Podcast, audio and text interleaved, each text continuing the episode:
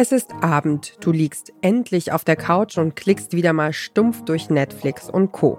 Mittlerweile sind 40 Minuten vergangen und immer noch bist du bei der Wahl der Abendunterhaltung nicht weitergekommen. Und auch zu einer neuen Folge unserer monatlichen Serienvorschau, unseres Formats, in dem wir euch durch den Streaming-Kosmos der viel zu vielen neuen Serien und Staffeln navigieren. Denn auch im Mai starten wieder bei oje, Netflix, Amazon, Apple TV Plus, Disney Plus und und und äh, wieder unglaublich viele äh, neue Serien und Staffeln und man weiß eigentlich gar nicht, wo man anfangen soll und in welche Serie man, wo? man wirklich wo? seine kostbare Zeit und Aufmerksamkeit rein investieren soll. Das waren Max Wiesler und Andrea Wögner und ihr hört den Podcast-Podcast von Detektor FM. Heute empfehlen wir euch den Podcast Streamgestöber. Der Markt an Streaming-Dienstanbietern wird immer größer und unübersichtlicher und mit ihm auch das Angebot an Filmen und Serien. Die Redaktion von Streamgestöber, das sind neun Leute, die da gucken, was das Zeug hält, hat fast alles gesehen und lässt euch an ihren Erfahrungen und Einschätzungen teilhaben. Hier hört ihr Lisa Ludwig und Jenny Jecke über die Serienadaption des PlayStation-Spiels The Last of Us diskutieren. Und ich hatte bei The Last of Us das Gefühl, dass sie da die verschiedenen Gesellschaften so im Schnelldurchlauf durchnehmen und hatte insgesamt den Eindruck, dass die sehr, sehr stark beginnt, dann in der Mitte abflaut und am Ende nochmal, trotz aller Probleme, die ich damit hatte, nochmal so etwas Potenzial bereitet, auch für die nächste Staffel. Also ich würde jetzt schon weiterschauen, ich war auch massiv enttäuscht, vor allem weil alle Menschen in meiner Umgebung irgendwie monatelang nur entweder geweint oder äh, gehypt waren geweint haben oder gehypt waren von The Last of Us. Ähm, und ich war beides.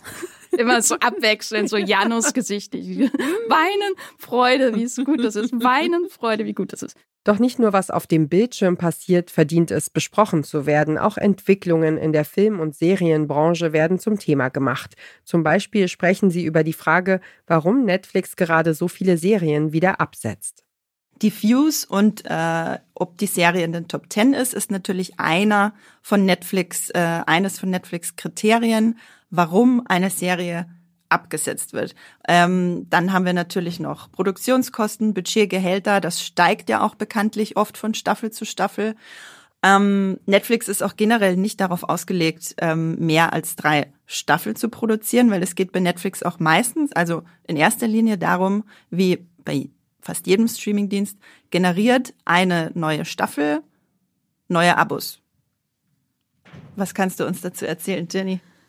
Also, da gibt es unterschiedliche Aussagen, aber das, worauf es so hinausläuft, ist, dass laut ungenannten Quellen ähm, von bestimmten Branchenblättern, zum Beispiel den Holly Hollywood Reporter, dem kann man bei solchen Sachen auch ganz gut vertrauen, dass da dann so Aussagen kommen wie ähm, eigentlich gibt's nach einer zweiten Staffel von der Serie keine Aufwärtsentwicklung bei den Abos. Also Abos, die nur für diese Serie quasi abgeschlossen werden. Neun Leute, die ihrer Leidenschaft folgen und Serien und Filme gucken und analysieren. Dadurch lässt sich der hohe Output mit mehreren Folgen pro Woche erklären. Den Podcast gibt es seit 2019. Er ist in diverse thematische Formate gegliedert. Mal gibt's einen Ausblick auf kommende Starts, mal detaillierte Folgenbesprechungen, mal Diskussionen rund um ganze Staffeln. Und wer Lust hat, mitzudiskutieren, landet mit seiner Sprachnachricht ans Team möglicherweise selbst mal im Streamgestöber Podcast. Und wer diesen Podcast hört, meint mit Netflix and Chill Netflix und Sweet Chili Popcorn.